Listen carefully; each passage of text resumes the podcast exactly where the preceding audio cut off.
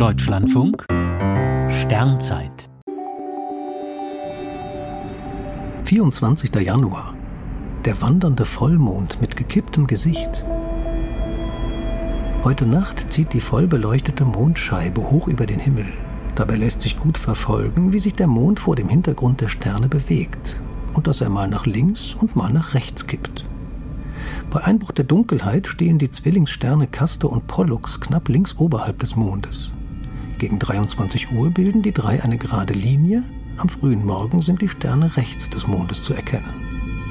Der Mond bewegt sich um einen Durchmesser pro Stunde auf seiner Bahn. Daher kreuzt er im Laufe der Nacht die Linie Castor-Pollux.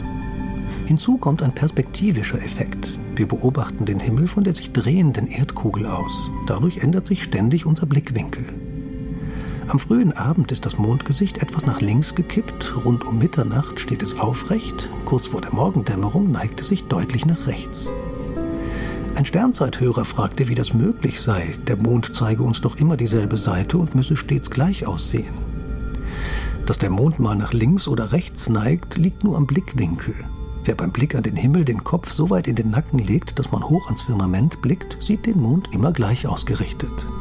Dann zeigt sich, der Vollmond steht abends, gegen Mitternacht und morgens auf seiner Bahn immer aufrecht. Und er zieht im Laufe der Nacht auf einer geraden Linie über den Himmel, nicht in einem Bogen.